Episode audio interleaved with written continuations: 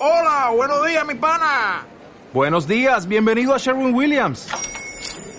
¡Ey! ¿Qué onda, compadre? ¿Qué onda? Ya tengo lista la pintura que ordenaste en el ProPlus app. Con más de 6.000 representantes en nuestras tiendas listos para atenderte en tu idioma y beneficios para contratistas que encontrarás en aliadopro.com. En Sherwin Williams somos el aliado del PRO. Y yo tengo la energía que tú necesitas. Y a mí me sobra lo que a ti te falta y en el seno de un grupo empieza a presentarse esa magia en un plano no verbal. Por eso es tan importante los encuentros que nos podamos encontrar, reunir. A propósito de encuentros, en el mes de octubre van a, octubre, noviembre, les van a avisar, se va a empezar aquí el primer curso de formación en sintergética. Los que estén interesados pueden contactar a en Vigo a José Manuel de la Villa, aquí pueden contactar a Juan y, a María la pueden contactar en Coruña, ellos seguramente se van a encargar de la formación acá. Yo los invito muy cordialmente, no hay que ser médico, simplemente hay que ser humano, tener un buen corazón, querer ayudar. En los cursos tenemos muchos médicos y profesionales de la salud y hablamos a veces de medicina, yo digo que a veces pero generalmente hablamos es de humanidad, de la posibilidad de que sanemos nuestra vida. Entonces de pronto te encuentras artistas, ingenieros, músicos, poetas, locos, amas de casa, en el seno de un grupo, al lado de un neurólogo, de un neurocirujano y todo eso, y esa es una revoltura deliciosa, ¿no? Esa es la alquimia de la nueva cultura. Eh, esos son los grupos de sintergética que mm, buscan preparar a la gente para que generemos una nueva cultura de la salud. Aquí vamos a sembrar una semilla de esa nueva cultura. Esa es nuestra idea. Pero esa nueva cultura se está sembrando en todo el mundo. Hay alrededor de 1.500 personas como ustedes que en este momento ya están en los cursos, en la formación. Hay más de 500 que ya están practicando y ejerciendo esto en hospitales, en centros privados, en sus consultas, en sus lugares. Y empezamos lo que se llama la cultura del carromato, le decimos nosotros, la carroza o el carrito que va de pueblo en pueblo, de plaza en plaza, de ciudad en ciudad, haciendo grupos de, haciendo conferencias y grupos de sanación ya lo tenemos en algunas ciudades en Colombia, lo empezamos en México, está en Puerto Rico, en buena, en buena parte de los países latinoamericanos, o sea que no estamos solos, formamos una corriente que no es la corriente de nadie, no es una escuela, es la corriente de todos, seres humanos de buena voluntad que pueden poner el amor en movimiento, lo mejor de su energía para servir. Esa es la clave del servicio y por eso los invitamos. En el mes de mayo, los primeros días de mayo, vamos a hacer otro seminario, nos vamos a reunir acá para hablar de la luz del alma. Es decir, más que hablar, practicar, es ir ahondando, hablamos de la meditación, luego hablamos de la muerte, ahora un poquito más vivencial, hablamos del arte de vivir espiritualmente, que es el arte de armonizar y canalizar nuestras emociones desde la mente, y vamos a hacer un seminario sobre la luz del alma hacia el mes de mayo. Por ese mismo mes, los que están interesados ya más directamente en la sanación, vamos a hacer un curso de sanación en San Sebastián. No va a ser un curso médico. Obviamente hay algunas informaciones médicas sobre los chakras, los centros, todo eso, pero básicamente es aprender la ciencia de la magnetización y la irradiación, cómo irradiar nuestra energía y cómo utilizar nuestras manos para sanar. Es lo que vamos a hacer en San Sebastián. También va a ser el mes de mayo después de que hagamos lo de acá. Bueno, allí tenemos un menú y lo otro tenemos la página web. Recuerden la página web, allí hay mucha información montada sobre todas estas cosas. Es www.w, dicen ustedes, doble qué. Bueno, w, w, bueno, sí, bueno Www decimos nosotros. Punto. Da vida, de dar vida, da vida, guion del medio red punto org. Están cordialmente invitados a que colaboren con la página, que participen de ella, que escriben Es muy fácil, muy fácil bajar la información, ustedes encuentran ahí la, impresora, editar y pueden editar toda la información que quieran, es copy free. Allí tienen muchos seminarios que están transcritos con todos los errores y los horrores, ustedes van a perdonar, pero es que no hay tiempo de redactar, no hay tiempo de escribir, pero allí da vida, da vida. Guión red.org, organización. Sí, les van a escribir. Yo los invito a que bajen información, ahí van a encontrar, van a encontrar información muy, muy sencilla de seminarios transcritos, hay algunos libros que se están transcribiendo, les recomiendo Humanizar la Vida, es la sección. Dentro de ella se van a encontrar, sí, ORG, en red se van a encontrar seminarios enteros que han sido transcritos por gente de buena voluntad. Si alguien quiere transcribir este seminario, es cordialmente invitado. Qué bueno que lo pudieran transcribir. Y si lo transcriben, nosotros lo montamos en la página para que muchas más personas tengan algunas reflexiones. Como son seminarios, aquí y allá algunos temas se repiten siempre de manera diferente. Nunca es igual, porque cada contexto es diferente pero ahí hay informaciones que son complementarias. Entonces, la más reciente se llama Para Volver a Vivir, es un seminario que dimos en Medellín y que hay un grupo que transcribió, inclusive hizo un pequeño librito con, con ello y ya en este momento se está montando en la página. Quienes quieran una información un poquito más profunda se pueden entrar en Sintergética para Todos. Esa no es la formación en sintergética, pero hay algunas bases filosóficas, científicas sobre la sintergética, reflexiones, en fin, no siempre es sintergética lo que aparece ahí porque la gente que monta la página a veces se confunda y pone cosas que nada tienen que ver con la sintergética, pero bueno, ahí lo encuentran y se encuentran algunas otras secciones como la sección editorial y la sección del ciberespacio de la conciencia están cordialmente invitados. Nosotros queremos que sea la página de todos, que nos apropiemos de ella. Hay mucha gente que entra de todo el mundo. Si quieren ya una información más específica sobre Sintergética, también está la página sintergética.cl. Esa es la página de Sintergética del grupo de los chilenos, que son muy organizados, tiene una bella página, donde anuncian todos sus eventos y si quieren información sobre los eventos que se hagan respecto de los seminarios al público de sanaciones intergéticas, punto C, C, L, L, C, C, C. Sintergética, punto CL como Chile, es... Sí, claro, sí, sí, claro. Sí. C, y L, de Chile. L, L, L. sí. Bueno, allí van a encontrar información también y eh, vamos a tratar de que tengan información completa de todos los eventos en España. Porque de pronto alguien dice, bueno, ¿y yo qué voy a hacer? Pero usted va a estar en, en Segovia y en Madrid y en Barcelona, ¿y yo cómo voy a hacer para ir? Pero ¿cómo se le ocurre? Eh, pero ¿cómo se te ocurre que tienes que estar en todas partes? No, tiene ningún sentido. ¿sí? Yo no soy ningún maestro, ningún gurú, no tengo ninguna escuela, no me tienen que seguir, sería terrible que me siguieran. Yo tengo una definición un poquito irreverente de maestro. En Occidente, maestro es un esclavo de sus discípulos.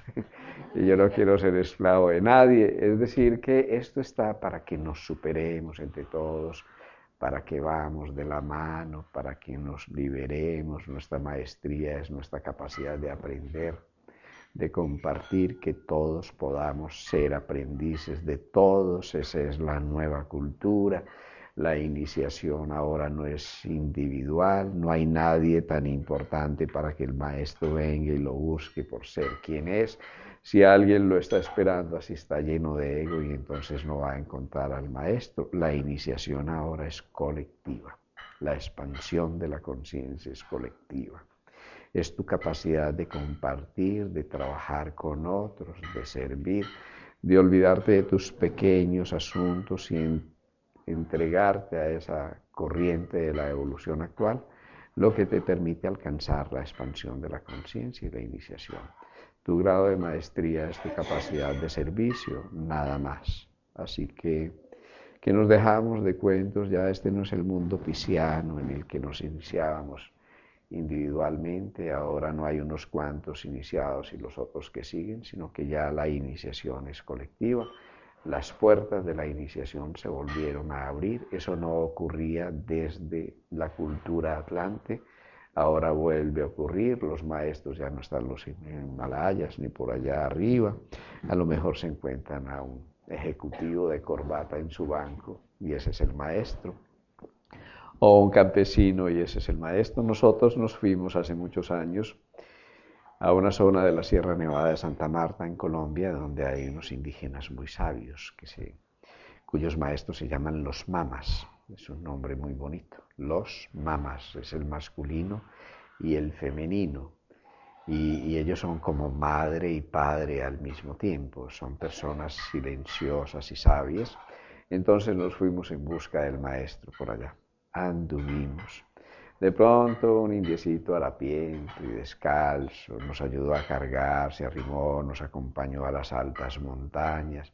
Nosotros le preguntamos por el mama, por el maestro, y entonces él se reía, pero no nos decía nada, callaba y acompañaba. Ya el día en que nos íbamos a ir, preguntamos a unos indiecitos por el mama cuando bajamos de la nieve y dice, pues ustedes andan con él, ¿no? No estábamos preparados para ver, estábamos llenos de condicionamientos, tenía que tener así como un vestido blanco y una aura luminosa y a lo mejor los pies limpios y zapatos y más dientes que los que él tenía, entonces... Entonces uno tiene unos arquetipos allá tontos de lo que no, no. Es un mundo, sí, eh, la maestría es la sencillez. Nada más, sean sencillos, sean humildes, sean servidores, maestro es el que sirve. Entonces, si pueden estar a los pies del otro y servirle, son maestros. Y tienen el potencial del mar, porque el mar es mar, porque está debajo de los ríos. El mar no está por allá arriba, está abajo. Así que el que se humilla será ensalzado. Sirvan, callen, tengan un bajo perfil. Renuncien a las expectativas, no pretendan ser más de lo que son, ni estar fuera del lugar en que están, porque ese es el lugar justo para la iniciación, es exactamente lo que necesitan para poder avanzar. Bueno, ahora vamos enseguida, se nos fue Sebastián, parece que se escapó. Y vamos a oír una canción.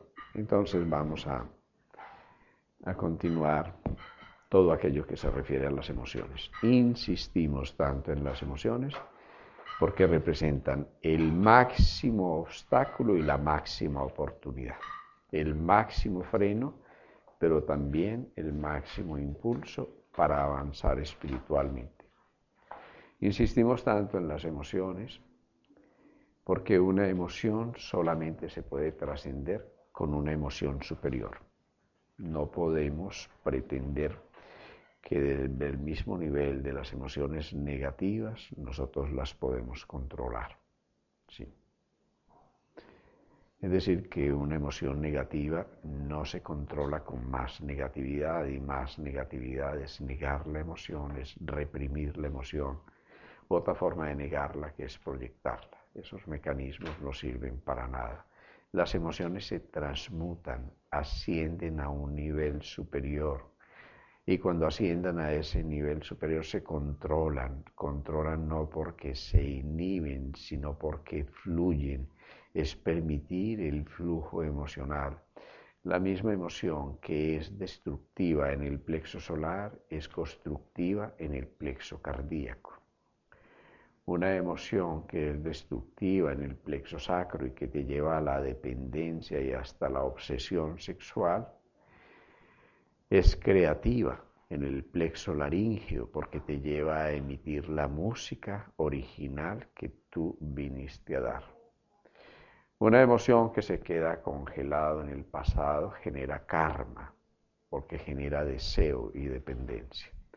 La emoción produce placer, el placer genera deseo, el deseo nos lleva a buscar de nuevo la emoción hasta que nos hacemos dependientes. Eso es la ley del karma, que es acción, memoria, deseo, acción.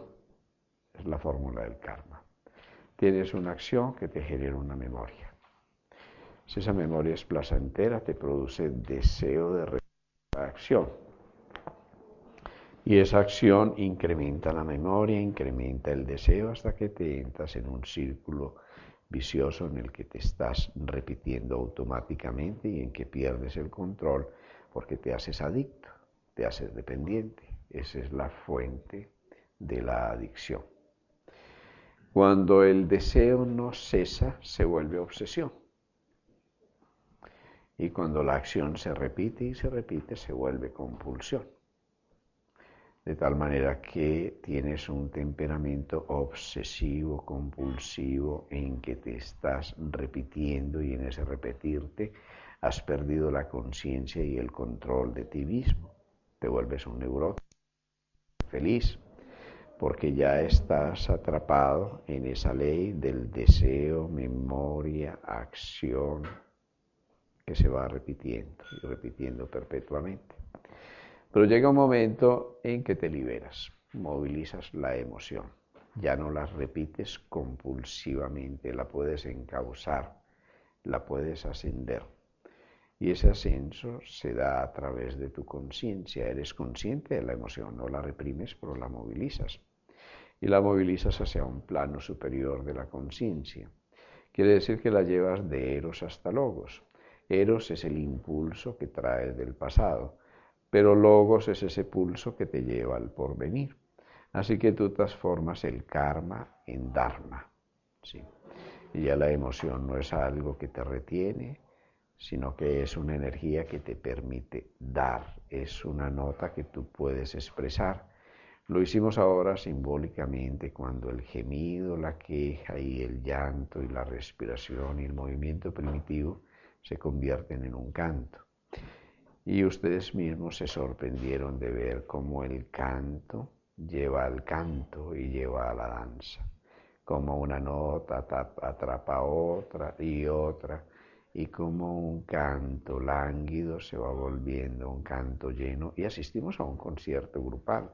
Los mejores de los conciertos a los que yo me recreo mucho, realmente a mí me entretiene enormemente ver la belleza de la música del hombre. No tenemos que ser cantantes ni volvernos profesionales, no, si la profesión de la vida es cantar, la vida es un canto, la libertad y cuando lo empiezas a cantar es hermosísimo, porque no son unas notas u otras, no son debería ser, sino que cada quien saca su nota y en el contexto de las otras notas se vuelve una bella sinfonía. Es lo que ocurre cuando estamos juntos. Yo creo que los conciertos del futuro van a ser así. Sí, no va a haber allá alguien que cante el auditorio, sino todo el mundo que se va a cantar, que saca su plexo solar, que saca su miedo, que gruñe, entonces están los tambores y las cuerdas y todo eso, hasta que se hace una orquesta. Unos alcanzan a percutir su instrumento y otros dan las notas más agudas. Esa va a ser el concierto del futuro. Vivir espiritualmente es asistir a la transformación del karma en dharma y allí vencemos la ley del karma. Significa proyectar el pasado a través del presente, sembrar el pasado en presente, es cambiar su significado, es encontrar el sentido del pasado. Y cuando aprendemos la lección del pasado, esa lección se convierte en la semilla del futuro. Esa es la ley del Dharma, es sembrar en presente la cosecha del futuro, nada más. Y es descubrir ese fruto de la vida que podemos sembrar en presente. Es descubrir la nota que venimos a dar y empezarla a danzar desde el presente. Eso es el Dharma. Dharma viene de dar lo que tú viniste a dar. Es lo que te permite ser partícipe de la creación, de la sinfonía de la creación. En el karma te repites, En el Dharma te inventas. Esa es la diferencia. El karma se puede transformar, claro. La gente tiene la idea de que el karma es algo ineludible, lo que ya no puedes escapar. No puedes escapar desde la vivencia del karma y desde la repetición, pero sí puedes escapar cuando tú comprendes la lección. Una vez que comprendes la lección ya no repites. Y una vez que sabes que eres aprendiz, te estás inventando la vida continuamente. Y una vez que eso ocurre, ya te puedes recrear. Cuando no hay culpa, hay paz. Y cuando hay paz, surge el amor y en el amor te puedes recrear. Cuando te recreas, entras en el territorio auténtico de la vida, porque la vida es lo que se autorrecrea.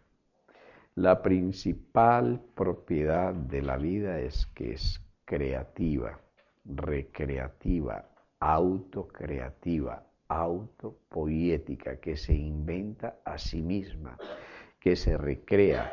No solo se crece, no solo se divide, no solo se multiplica, no solo muere, sino que sobre todo se autorrecrea. Entras a vivir espiritualmente cuando te autorrecreas. Eso significa, primero, que tienes autogestión, que eres autosuficiente. Eso es vivir espiritualmente. La vida espiritual no tiene nada que ver con la dependencia, porque tiene que ver con un proceso de liberación. Primero, la autogestión, eres autosuficiente. En segundo lugar, la memoria de ti, te reconoces. No solo que te conoces, sino que te reconoces en cada instante. Puedes regresar a ti. En tercer lugar, te aceptas y te proyectas. Sabes que viniste a irradiar, te vuelves radiactivo. Y solamente radiactivo un material que ha llegado a su núcleo. Somos radiactivos cuando hemos llegado al núcleo del corazón y es el amor lo que nos hace radiactivos. Luego, que somos creativos, vivir espiritualmente es descubrir nuestra creatividad, nuestra capacidad de batir nuestro propio récord, de ser únicos, de ser originales, de inventarnos la vida, de crear el mundo al interior, recrear ese mundo en el propio corazón.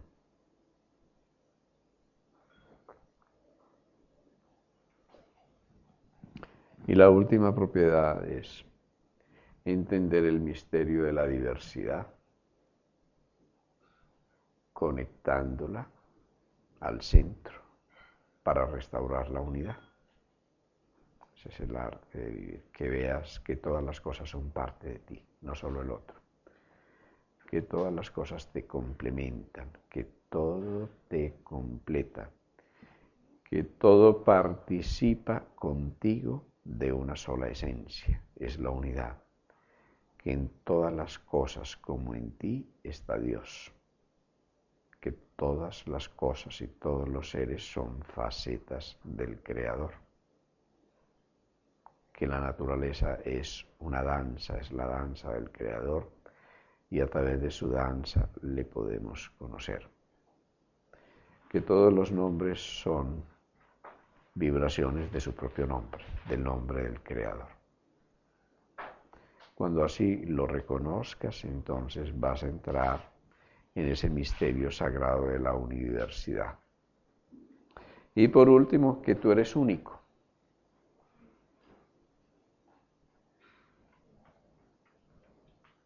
Saber que uno es único restaura la identidad. Ya no una identidad interna, sino externa, sino una identidad interna, original, es decir, auténtica e irrepetible. Es el misterio de la unicidad. Participamos de la unidad porque somos únicos. Eso es una aparente paradoja. Sí, tú eres único y por eso te puedes conectar a la unidad. Porque si ya hubiera alguien igual a ti, no lo podrías reemplazar. Tú no estás aquí para reemplazar a nadie. Tú estás aquí para ocupar tu lugar porque tienes un lugar único en el contexto de la creación. Lo que tú tienes para dar, nadie más que tú lo puede dar. Ese es el Dharma. Tú tienes algo que nadie más que tú puede dar. Tú tienes algo para hacer que nadie lo podría hacer mejor que tú. Y si tú lo sabes, si lo reconoces, y lo aceptas, por fin ocupas tu lugar. Y el que ocupa su lugar puede amar. Solamente aquel que descubre y ocupa su lugar puede amar. Si no, está condenado a depender. A ser un remedio del amor se puede enamorar, pero va a chantajear y va a manipular con el amor y se va a dejar manipular. Y eso no tiene nada que ver con el amor. Puede decir que ama a Dios e inventa la guerra en nombre de Dios. Esos son remedios del amor. Pero el que ocupa su lugar hace que todo el universo se ordene. Esa es una cosa mágica. Una sola persona que ocupa su lugar genera a su alrededor un vórtice de orden, de paz y de amor, una corriente de liberación de tal dimensión que bastaría con que hubiera unos cuantos justos. Justos es el que ocupa el centro. Porque justicia viene de equilibrio y equilibrio parte siempre del centro. Aquel que ocupa su centro, aquel que ocupa su lugar, se ordena y ama y genera un vórtice de ordenamiento alrededor. Él es un imán, un imán es un sanador y un sanador es un maestro del amor. Es un maestro del amor porque aprende su lección y la lección sagrada es la de la unicidad.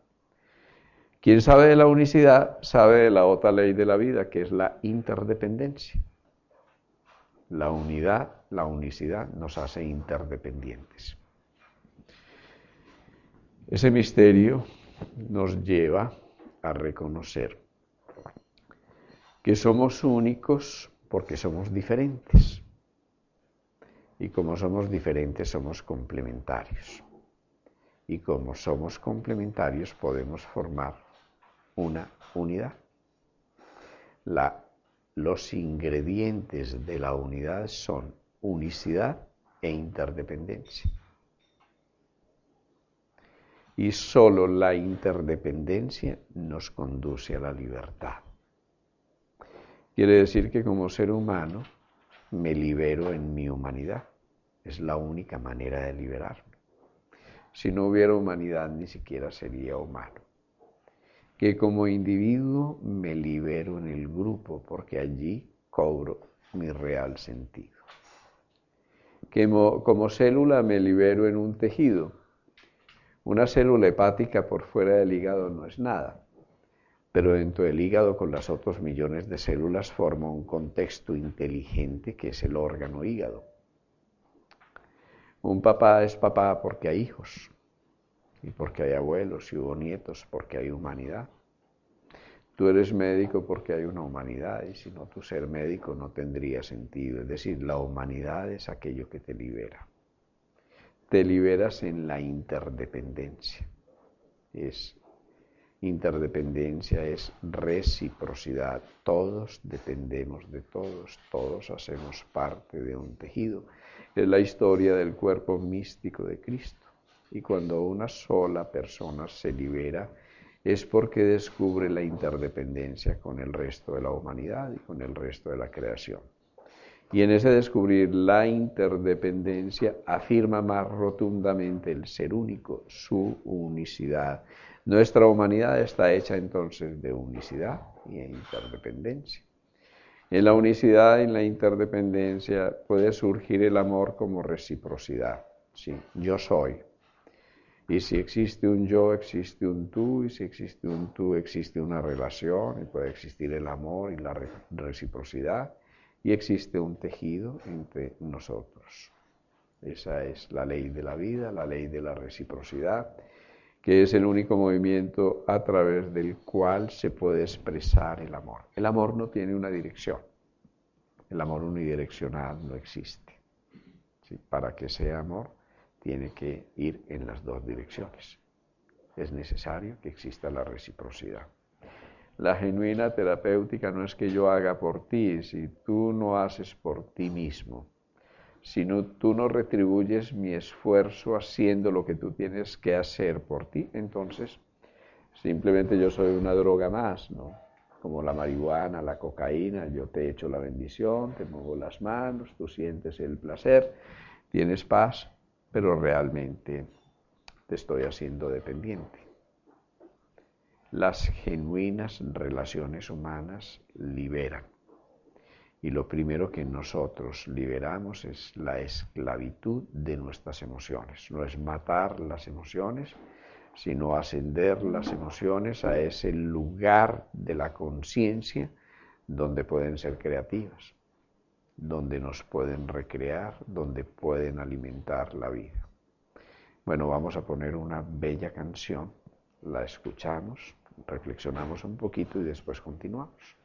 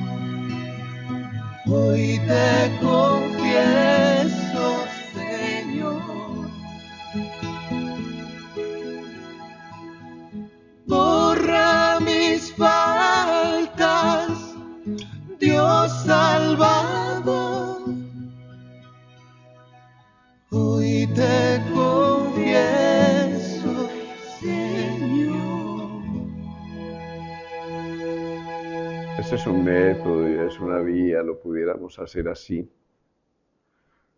Digamos que es el método de la devoción, es uno de tantos.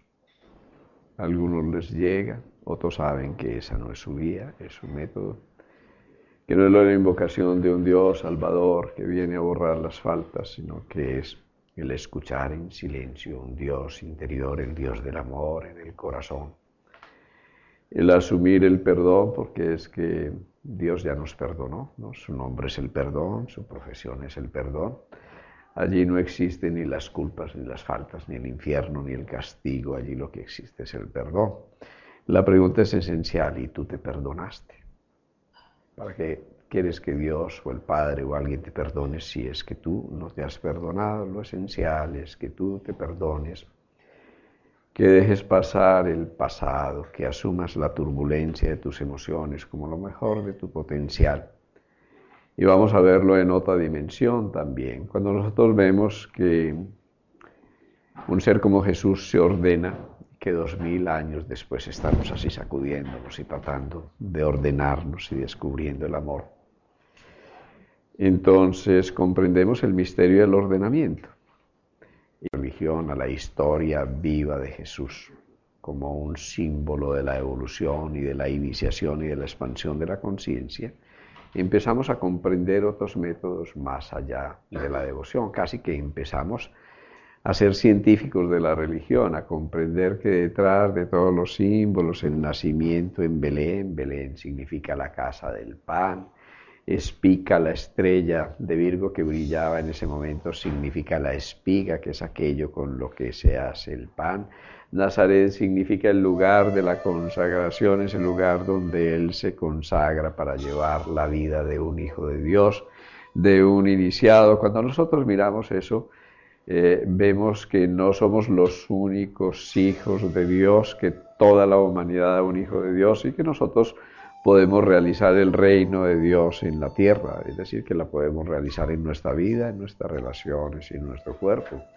Cuando miramos el bautismo sabemos que asistimos a la primera expansión de la conciencia y la confirmación a la segunda iniciación y la transfiguración en la montaña, la tercera iniciación y la crucifixión que es la muerte de la personalidad y la ofrenda al alma y a la chispa de Dios, a la mona del regreso al Padre, es la cuarta iniciación.